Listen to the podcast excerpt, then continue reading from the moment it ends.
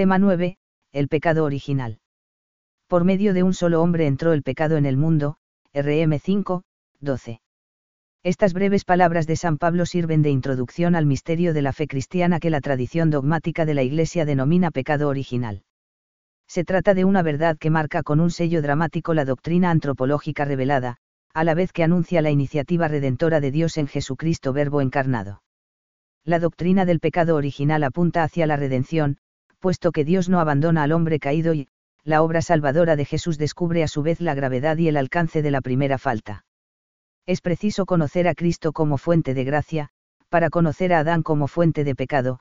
Catecismo de la Iglesia Católica N 388. 1. La realidad del pecado.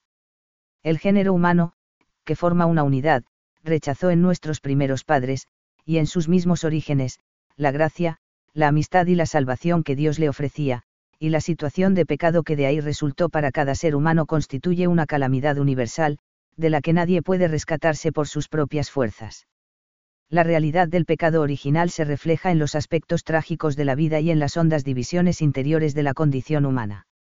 El pecado existe realmente, supone la introducción del mal moral en el mundo por obra de la libertad del hombre, y no debe confundirse con el miedo, la enfermedad y la ignorancia, aunque tenga mucho que ver con ellos. 2. El pecado original en el Antiguo Testamento. La primera fuente bíblica sobre el pecado inicial del hombre, creado por Dios en estado de justicia y santidad, es el capítulo tercero del Génesis, parte de la llamada tradición yavista, que forma unidad literaria con GN 2, 4b25. Texto. La serpiente era el más astuto de todos los animales del campo que había hecho el Señor Dios, y dijo a la mujer, de modo que os ha mandado Dios que no comáis de ningún árbol del jardín. La mujer respondió a la serpiente, podemos comer del fruto de los árboles del jardín, pero Dios nos ha mandado, no comáis ni toquéis el fruto del árbol que está en medio del jardín, pues moriríais. La serpiente dijo a la mujer, no moriréis en modo alguno, es que Dios sabe que el día que comáis de él se os abrirán los ojos y seréis como Dios, conocedores del bien y del mal. La mujer se fijó en que el árbol era bueno para comer, atractivo a la vista y que aquel árbol era apetecible para alcanzar sabiduría, tomó de su fruto, comió, y a su vez dio a su marido que también comió. Entonces se les abrieron los ojos y conocieron que estaban desnudos, entrelazaron hojas de higuera y se las ciñeron y cuando oyeron la voz del Señor Dios que se paseaba por el jardín a la hora de la brisa, el hombre y su mujer se ocultaron de la presencia del Señor Dios entre los árboles del jardín. El Señor Dios llamó al hombre y le dijo, ¿Dónde estás?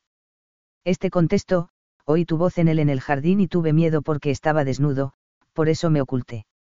Dios le preguntó, ¿quién te ha indicado que estabas desnudo? ¿Acaso has comido del árbol del que te prohibí comer? El hombre contestó, la mujer que me diste por compañera me dio del árbol y comí, GN 3, 1 a 13. Se trata de una narración muy antigua, de estilo concreto y detallista, y caracterizada por una honda penetración psicológica. El relato pertenece a un género literario que incluye un sentido histórico, a la vez que utiliza un lenguaje mítico. Es una historia singular, narrada con el apoyo de elementos imaginativos y simbólicos aportados por el autor sagrado, y otros derivados del entorno cultural se pretende explicar el origen del pecado y del mal como algo procedente de una desobediencia cometida por el ser humano en los comienzos de la historia. La intención del autor es claramente histórica y desea referirse a sucesos reales. Dado que la escena narrada es parte de la historia de la salvación, puede enmarcarse en el género histórico. Si bien no se trata de la misma clase de historia que encontramos en la Biblia desde que aparece la figura de Abraham en GN 12. Este relato no debe considerarse simplemente como una vaga pintura literaria del destino humano, ni como una descripción simbólica de lo que ocurre en el corazón de hombre, oscilante entre el bien y el mal. Tampoco se trata de la narración de una falta análoga a las que se mencionan más adelante en el Génesis, la muerte de Abel por Caín, 4, 1 a 15, la corrupción humana que provoca el diluvio como castigo divino, 6, 5 ss, y la torre de Babel, 11, 1 a 9 no es una crónica descriptiva, sino una narración literaria de un acontecimiento histórico ocurrido en los orígenes de la humanidad. Adán designa a la humanidad, pero el nombre adquiere en este caso, en la situación de los orígenes, un valor específico y concreto de modo que designa también al primero de los hombres. La intención del autor sagrado es, sin duda, mostrar que este pecado de Adán es un pecado concreto, que fue origen de una situación nueva para la humanidad. El árbol de la ciencia del bien y del mal suele interpretarse como indicativo de la pretensión por la que los progenitores del género humano intentan lograr un conocimiento moral autónomo y, por tanto, independiente de Dios. Olvidaban así, o ignoraban, que la sabiduría de las cosas últimas es un don de Dios y como tal debe recibirse. Adán y Eva desobedecen a Dios, según el texto genesíaco, con la idea de apropiarse de un privilegio divino. Hay otros textos veterotestamentarios, que parecen hacer referencia al mismo pecado del Génesis 3, 1 a 13. Son los siguientes. El Salmo 50, Miserere, es el salmo penitencial más característico. El autor manifiesta una viva conciencia de sus pecados y pide perdón a Dios, pues yo reconozco mi delito, y mi pecado está de continuo ante mí. Contra ti, contra ti solo he pecado, y he hecho lo que es malo a tus ojos, VV 5 a 6. A continuación añade, mira. En culpa nací, y en pecado me concibió mi madre, V7. El libro del eclesiástico se refiere a las malas tendencias que con frecuencia dominan al hombre, y a las consecuencias negativas de esas inclinaciones para el destino humano. No sigas tu instinto ni tu propia fuerza para andar según las pasiones de tu corazón. Y no digas, ¿quién me dominará? Porque es seguro que el Señor hará justicia. No digas, he pecado, ¿y qué me ha sucedido? El Señor es paciente no estés tan seguro del perdón de modo que añadas pecado tras pecado, 5, 2 a 5, CFR 17, 31, 23, 2 a 3. El agiógrafo no se pregunta, sin embargo, acerca del origen de esa condición humana pecadora y en este sentido no añade nada importante a la narración del Génesis. El texto se limita a ser un testigo de la existencia del pecado. El libro de la sabiduría parece aludir al pecado del paraíso con las siguientes palabras, porque Dios creó al hombre para la incorruptibilidad y lo hizo a imagen de su propia eternidad. Mas por la envidia del diablo entró la muerte en el mundo, y la experimentan los que son de su bando. 2, 23 a 24. El texto alude claramente al Génesis y trata de evocar el pecado de Adán y no el de Caín. El término muerte, cuyo sentido desborda aquí el meramente corporal, implica muy probablemente una separación permanente de Dios. San Pablo se referirá a este texto en RM 5, 12, al decir que por un hombre entró el pecado en el mundo y por el pecado vino la muerte. 3. El pecado original en el Nuevo Testamento. La doctrina esbozada en el AT, donde no se menciona aún la transmisión del pecado de Adán y la constitución de todos los hombres en pecadores, se completa con la enseñanza derivada de San Pablo. El apóstol habla del pecado original a partir del paralelismo que establece entre Adán y Cristo el sentido y alcance del primer pecado se iluminan desde la redención obrada por el segundo Adán. 1 Co 15, 21 a 22. El texto dice así. Porque como por un hombre vino la muerte, también por un hombre la resurrección de los muertos. Y así como en Adán todos mueren, así también en Cristo todos serán vivificados.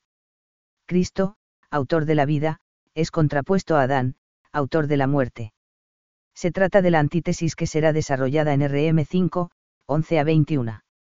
San Pablo da por supuesto el pecado de Adán. El término, muerte, tiene un sentido físico, que no excluye el sentido espiritual, de modo que incluye también la privación de la salvación. Rom 5, 12 a 21. Se trata de un texto esencial para entender la mente paulina en este asunto en un contexto que habla monográficamente de pecado y de redención no por la ley sino por la fe y la gracia de Jesucristo, escribe San Pablo. Por tanto, así como por medio de un solo hombre entró el pecado en el mundo, y a través del pecado la muerte, y de esta forma la muerte llegó a todos los hombres, porque todos pecaron. Pues, hasta la ley, había pecado en el mundo, pero no se puede acusar de pecado cuando no existe ley, con todo, la muerte reinó desde Adán hasta Moisés, incluso sobre aquellos que no cometieron una transgresión semejante a la de Adán, que es figura del que había de venir. Pero el don no es como la caída, porque si por la caída de uno solo murieron todos, cuanto más la gracia de Dios y el don que se da en la gracia de un solo hombre, Jesucristo, sobreabundó para todos. Y no ocurre lo mismo con el don que con el pecado de uno solo, pues la sentencia a partir de una sola caída acaba en condenación, mientras que la gracia a partir de muchos pecados acaba en justificación pues si por la caída de uno solo la muerte reinó por medio de uno solo, mucho más los que reciben la abundancia de la gracia y del don de la justicia reinarán en la vida por medio de uno solo, Jesucristo. Por consiguiente, como por la caída de uno solo la condenación afectó a todos los hombres, así también por la justicia de uno solo la justificación, que da la vida, alcanza a todos los hombres. Pues como por la desobediencia de un solo hombre todos fueron constituidos pecadores, así también por la obediencia de uno solo todos serán constituidos justos. La ley se introdujo para que se multiplicara la caída, pero una vez que se multiplicó el pecado, sobreabundó la gracia, para que, así como reinó el pecado por la muerte, así también reinase la gracia por medio de la justicia para vida eterna por nuestro Señor Jesucristo. La afirmación central del texto es, como por Adán entró el pecado en el mundo, y por el pecado la muerte, así por Jesucristo ha entrado en el mundo la justificación, y con ella la vida. El esquema de Adán pecado-muerte se opone al de Cristo justificación-vida. A través del pecado de uno, toda la humanidad incurre en una nueva condición, que es de pecado, muerte y juicio. Hay, por tanto, una conexión causal entre la acción pecaminosa y la situación de la multitud. Algunos autores han defendido la opinión de que el versículo 12, y así a todos los hombres alcanzó la muerte, por cuanto todos pecaron, afirma que el pecado y con él la muerte, entendida en sentido corpóreo espiritual, llegó a todos los hombres, pero realizada la condición previa de que todos pecaron personalmente. Lo cual significa que si la muerte, espiritual, alcanza de hecho a todos los hombres es porque todos han cometido faltas propias. La expresión, pecaron, peccaverunt, emarton, se entiende entonces en esta interpretación como referido a pecados personales. Esta exégesis apenas ha sido seguida por los comentadores de San Pablo, que en su gran mayoría no ven posible traducir y entender, por cuanto que, con el sentido de condición cumplida. En resumen, por la falta de Adán entraron en el mundo el pecado y la muerte, corpóreo espiritual, dado que todos los hombres pecaron en Adán, incluidos los que no cometieron pecados formales. La doctrina de San Pablo se formula en el marco de la redención operada por Cristo, que tiene alcance y fuerza suficientes para borrar el pecado original. La enseñanza sobre la redención trae consigo en el apóstol la enseñanza sobre el primer pecado. Se completa así de modo fundamental la visión del ateo, que nunca llega a decir con claridad que todo hombre sea constituido en verdadero pecador por la falta de Adán. San Pablo nada dice, sin embargo, acerca del modo de transmisión de pecado original. 4. San Agustín y la controversia pelagiana puede decirse que la doctrina sobre el pecado original no fue expuesta de modo sistemático por los autores patrísticos hasta San Agustín. Creador de la expresión, pecado original, San Agustín presenta su enseñanza sobre la falta de Adán en el marco de una amplia construcción teológica, cuyo centro se haya constituido por el misterio de la gracia de Jesucristo y su operación salvadora en el hombre. En un lugar central de su obra de libero arbitrio, San Agustín resume sus ideas con las siguientes palabras, desde que nuestra naturaleza pecó en el paraíso, la divina providencia nos forma no según el tipo celestial de hombre, sino según el tipo terrenal, es decir, no según el espíritu, sino según la carne, mediante una generación mortal, y todos hemos sido hechos una masa de barro, que significa una masa de pecado. Cuestión 68, 3, PL 40, 71. La concupiscencia que deriva del pecado de Adán desempeña aquí un papel decisivo en la transmisión de la falta original, bien entendido que cuando ese Agustín habla de concupiscencia no se refiere al cuerpo, ni al placer sensible, sino al desequilibrio interior del hombre y a la rebeldía del apetito contra la razón. Nuestro autor no identifica pecado original y concupiscencia, y distingue claramente entre la realidad física de esta y sus penosas consecuencias, que se transmiten por generación y se borran con el bautismo la concupiscencia no es pecado en sí misma. Puede serlo, afirma, a causa de la culpa que se añade a ella en los no bautizados. Las opiniones definidas por Pelagio, ofrecieron a San Agustín la ocasión de desarrollar y precisar su doctrina sobre el pecado original. Pelagio mantenía la tesis de que el hombre podía obrar bien y lograr su destino eterno sin ayuda decisiva de la gracia. Premisas de su pensamiento eran el carácter trivial del primer pecado, y la no vulneración de la naturaleza humana, que habría permanecido básicamente intacta, en su capacidad para la virtud después de la falta cometida por Adán. La postura de Pelagio sobre el pecado original es, por tanto, consecuencia de su idea de naturaleza humana, y de las posibilidades ciertas del hombre libre para evitar el pecado. La defensa de la libertad le lleva a minimizar el grave alcance del pecado de Adán. Una consecuencia central de esta tesis es privar de importancia a la gracia, aunque los pelagianos nunca llegan a negarla en un plano teórico. Llegaron a admitir que el pecado original perjudicó a la progenie de Adán, no porque contrajeran un pecado al nacer, sino porque fue para todos un mal ejemplo del primer hombre. Es evidente que estas opiniones desvirtuaban el sentido del bautismo y de la obra salvadora de Cristo, que queda rebajado al nivel de maestro. Las enseñanzas de San Agustín tienen como núcleo la afirmación de que el pecado original es un estado de culpabilidad contraída en Adán y que se transmite a todos los hombres. Todos estábamos en Adán, y existe por tanto una solidaridad en la naturaleza humana que se propaga a partir de él. El concilio de Cartago, 418, insiste en la doctrina de San Agustín y extrae algunas de sus consecuencias la muerte corporal de Adán fue consecuencia de un pecado y no una mera necesidad natural. El bautismo borra en los niños el pecado original. El concilio de Orange, 526, se celebró para combatir la doctrina de los semipelagianos, que no mantenían con claridad la necesidad absoluta de la gracia en orden a la salvación.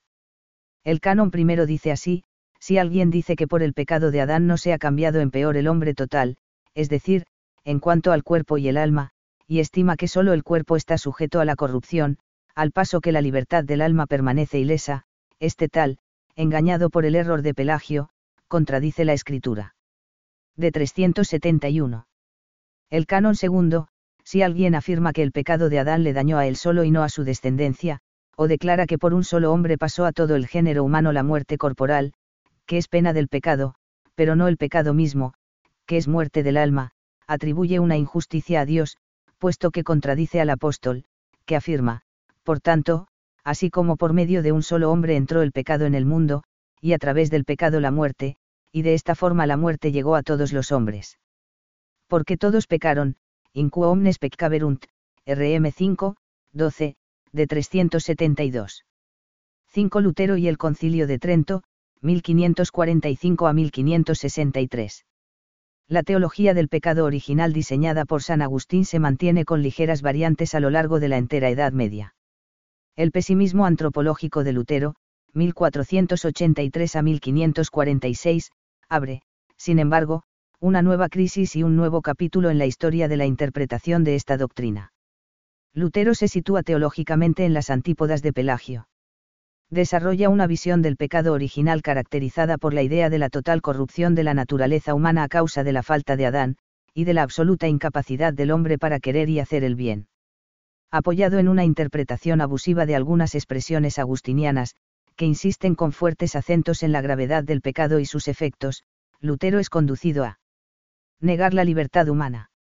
Equiparar pecado original y concupiscencia mantener que el pecado permanece en el hombre después del bautismo. El hombre es, por lo tanto, intrínsecamente pecador, y dado que todos los movimientos de la concupiscencia no son sino pecado, el hombre no puede hacer otra cosa que pecar. El concilio de Trento se ocupa del pecado original en su sesión quinta, celebrada en los primeros meses de 1546. Los padres de Trento se impusieron no solo el cometido de atajar los errores luteranos, sino demostrar a la vez que la doctrina y la praxis de la Iglesia no se hallaban contaminadas de pelagianismo, como pretendían los protestantes. El decreto tridentino hace cuatro afirmaciones fundamentales. 1. Adán pecó gravemente y por su pecado, perdió inmediatamente la santidad y justicia en que había sido constituido, e incurrió en la ira e indignación de Dios y, por tanto, en la muerte, de 788, acerca de la cual había sido prevenido por el mismo Creador. El pecado original supone el comienzo absoluto del pecado en la historia. El pecado no procede de Dios, sino de la libertad humana. 2. El pecado de Adán le dañó a él y a toda su descendencia, de modo que perdió la santidad y la justicia no solo para él mismo, sino también para nosotros. Transmitió, por tanto, a todo el género humano las consecuencias de su propio pecado, y también el pecado que es muerte del alma. Existe así en todo hombre un pecado original originado, que procede del pecado de Adán, pecado original originante, y se refiere a él como un efecto a su causa. Se trata de un verdadero pecado inherente a todos los hombres como algo propio de cada uno. El catecismo de la Iglesia Católica dice, cediendo al tentador, Adán y Eva cometen un pecado personal, pero este pecado afecta a la naturaleza humana, que transmitirán en un estado caído. Por eso, el pecado original es llamado, pecado, de manera análoga, es un pecado, contraído, no, cometido, un estado y no un acto, N404. Puede decirse que es un pecado de naturaleza. 3. El pecado original se transmite por propagación en el seno del género humano, es decir, no se contrae por actos personales imitadores del pecado de Adán. Se encuentra en los hombres por su condición de miembros de la especie humana, de 790 puede decirse que el pecado de Adán se propaga en el género humano, debido a la solidaridad radical que existe entre todos los hombres. 4. Este pecado no se identifica con la concupiscencia, pues desaparece en los bautizados, mientras que la concupiscencia permanece. El concilio no define positivamente la esencia del pecado original, aunque sí lo hace negativamente al negar su identificación con la concupiscencia. Tampoco especifica el modo de propagación, ni habla expresamente de la generación. Algunos autores piensan que propagación y generación son en el decreto términos equivalentes. Otros disienten e interpretan la generación no como causa de la propagación, sino como condición de esta, la generación natural sería el medio que sustenta la propagación, pero no influiría directa o activamente en la misma naturaleza del pecado original. 6. El Concilio Vaticano II. Los documentos del último concilio no hacen un estudio del pecado original, pero se refieren a él en varios documentos para los padres conciliares era una verdad pacífica, parte integrante de la fe cristiana. El pecado de Adán y Eva aparece mencionado concisamente y de paso, pero se deja ver siempre que la afirmación de su existencia y efectos viene exigida por la coherencia de la economía divina de salvación y por la conexión entre los misterios cristianos. La Constitución Lumen Gentium nos recuerda que Dios no ha abandonado a los hombres, caídos en Adán, N2. De se refiere al lapsus de nuestros primeros padres, N3. Y Gaudium et Spes comienza a hablar del pecado en los siguientes términos, creado por Dios en la justicia, el hombre abusó de su libertad, sin embargo, por instigación del demonio en el mismo inicio de la historia, se levantó contra Dios y pretendió alcanzar su propio fin al margen de él, N13. Aunque propio de cada uno, el pecado original no tiene en ningún descendiente de Adán carácter de falta personal, N405. El Catecismo de la Iglesia Católica trata extensamente del pecado original y de sus consecuencias en Enen. 396 a 412. Pecado original y pecado del mundo. Se ha mezclado en algunos ambientes teológicos el concepto de pecado original con el concepto de pecado del mundo, dando lugar a una cierta confusión teológica. Por ejemplo, el nuevo catecismo holandés decía, el pecado que contagia a los otros no fue cometido por un Adán al comienzo de la humanidad, sino por Adán, el hombre, por cada hombre. Es el pecado del mundo, en el que entran también mis pecados. La descripción del pecado original contenida en la tradición y en los documentos magisterials lleva a afirmar. No es únicamente la perversión continua, generalizada y anónima de la humanidad. Ni el hecho ineludible y dramático de que los hombres pecamos una vez y otra. Ni una simple, situación ambiental de pecado, que gravita en nosotros y nos incita continuamente a pecar ni que el pecado original equivalga a la autocomprensión del hombre como pecador o como ser en falta ante Dios. Ni que se trate de un pecado potencial que solo toma forma concreta y activa en nuestros pecados personales. Junto al pecado original existe en todo caso un pecado del mundo, al que se refiere San Juan 1, 29. Es un pecado diferente al pecado original, aunque estrechamente relacionado con él. Decía Juan Pablo II, hablar de pecado social quiere decir, ante todo, reconocer que, en virtud de una solidaridad humana tan misteriosa e imperceptible como real y concreta, el pecado de cada uno repercute en cierta manera en los demás, reconciliatio et paenitentia, N16. El pecado del mundo es el ambiente general de pecado que se contagia y difunde en el espacio moral de la humanidad caída. Es la influencia provocada por los pecados cometidos por los hombres, y el conjunto mismo de esos pecados. Mediante esta expresión se significa también la influencia negativa que ejercen sobre las personas las situaciones comunitarias y las estructuras sociales que son fruto de los pecados de los hombres, Catecismo de la Iglesia Católica, N 408. 7 efectos del pecado original. La Sagrada Escritura describe con tintes dramáticos las consecuencias del primer pecado. Adán y Eva pierden de modo inmediato la gracia original y huyen de la presencia divina, CFRGN 3, 9 a 10, RM3, 23. Se destruye la armonía en la que vivían, que tenía su raíz en la justicia y santidad con las que fueron dotados al principio. Se cuartea asimismo el dominio de las facultades espirituales sobre lo somático, de modo que el hombre queda sometido a fuerzas centrífugas que rompen su unidad y su equilibrio. Las relaciones mutuas entre varón y mujer, y las de cada ser humano con su prójimo aparecen marcadas por tensiones y odios. Desaparece la armonía del hombre con la creación material, que se vuelve extraña y hostil hacia la especie humana, y la creación misma es sometida a la esclavitud de la corrupción, CFRM 8, 21. Las desgracias que oprimen a los hombres, y su inclinación al mal, resultan difícilmente comprensibles sin el drama del pecado original que opera dentro de ellos. Desde la situación original del hombre, elevado a la gracia, con sus dones naturales, sobrenaturales y pritarnacharals, se pasó a una nueva situación. Adán perdió los dones sobrenaturales, la gracia y las virtudes derivadas de ella, tanto para él como para sus descendientes. Vio asimismo alteradas en peor y debilitadas las potencias naturales, capacidad de conocer y amar la verdad, de querer el bien y de hacerlo. Desaparecieron asimismo los dones pritarnacharals, la inmortalidad, la exención del dolor y el dominio de la concupiscencia. La pérdida de la gracia. La pérdida de la gracia que había sido concedida a Adán en la creación convierte a todos los hombres en, hijos de la ira, que viven en estado de enemistad con Dios antes de recibir el bautismo. El hombre queda sometido a la vida carnal y al dominio de las pasiones del alma y de la sensibilidad. Se trata de una situación negativa creada por la criatura humana, que ésta no puede, sin embargo, rectificar o corregir por sí misma. Puede decirse que el hombre se ha infligido males que no puede remediar por sí solo. Necesita por ello el perdón y la gracia redentora de Dios. El pecado no ha borrado a pesar de todo la imagen divina en el ser humano.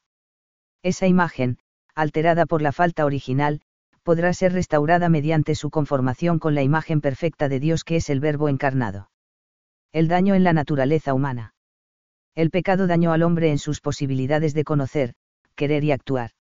No existen en este asunto definiciones magisteriales directas, pero hay una enseñanza global y coherente que puede obtenerse a partir de intervenciones de la Iglesia en cuestiones varias relacionadas con el pecado original.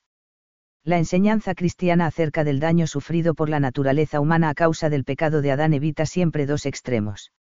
Evita de un lado el falso optimismo de los pelagianos y de sus representantes antiguos y modernos, que consideran el pecado original como un simple mal ejemplo de Adán a sus descendientes, y piensan que las fuerzas espirituales del hombre están intactas a la hora de conocer, amar y practicar el bien y la virtud. En esta concepción, el remedio de los males humanos se encuentra en la asistencia exterior divina y en la educación. No habría en realidad faltas que requieran, para ser lavadas, la sangre de Cristo. Obrar bien es aquí cuestión únicamente de conocimiento de la verdad y uso valiente y decidido del libre albedrío. La santidad y la salvación son mucho más asuntos del hombre y de la libertad que de Dios y de la gracia sobrenatural. Evita por otro lado la concepción pesimista luterana, y protestante en general, sostiene la visión justamente contraria. Lutero habla reiteradamente de que el pecado original no solo ha debilitado, sino que ha corrompido totalmente la naturaleza humana a efectos de querer y obrar el bien. El intelecto del hombre es incapaz de conocer la verdad, su voluntad no puede querer el bien prácticamente en ninguna medida significativa para la vida espiritual, y la inclinación al mal borra de hecho antes de nacer cualquier posibilidad de actuar virtuosamente. Es parte de la fe cristiana mantener que el hombre caído conserva cierta capacidad natural para conocer y aceptar algunas verdades fundamentales para la salvación. Para conocerlas con plena certeza necesita, sin embargo, de la ayuda de la gracia. Por eso decimos que la revelación sobrenatural es gratuita, pero moralmente necesaria. Dice el Concilio Vaticano y, gracias a esta revelación divina, resulta posible a todos los hombres conocer fácilmente, con firme certeza y sin mezcla de error y aún más en las condiciones actuales del género humano, todo aquello que en el campo de lo divino no es de suyo inaccesible a la razón. El hombre caído tiene en concreto capacidad natural de conocer a Dios por medio de la razón y por medio de las cosas creadas y su conciencia puede distinguir básicamente entre el bien y el mal el hombre posee asimismo cierta capacidad para prepararse libremente a la gracia, y cooperar con ella en orden a obrar virtuosamente. Puede también realizar algunas obras buenas, aunque no puede obrar siempre bien y evitar el pecado sin ayuda de la gracia y los auxilios sobrenaturales. La teología nos ofrece, en suma, un cuadro realista de las posibilidades del hombre para contribuir a su santidad y a su salvación. Se trata de una perspectiva en la que domina la gracia de Dios como factor determinante, y donde no falta la cooperación de la criatura, con su capacidad débil, pero no ficticia, de conocer el bien y tratar de hacerlo con alguna medida de éxito. Las graves consecuencias sociales. El pecado original entraña asimismo graves consecuencias sociales. Ha roto la armonía de la comunidad humana, y ha desgarrado internamente el mundo de relaciones de unos hombres con otros. El mundo caído se asemeja, en su dimensión antropológica, a un espejo roto, que no refleja adecuadamente la gloria de Dios. Los productos de la cultura y de la acción humanas pueden no acercar al Creador, y carecen desde luego, de todo carácter neutral. La ciencia, la técnica, el arte, la política, la economía aparecen con frecuencia contaminadas y más sensibles a la influencia del, príncipe de este mundo, que a los efectos benéficos y santificadores de la gracia salvadora. La guerra, el hambre y la enfermedad son realidades dramáticas y también signos tangibles del padecimiento de hombres y mujeres pecadores, a los que Dios no cesa, sin embargo, de buscar y consolar hasta el día de la salvación definitiva en Jesucristo.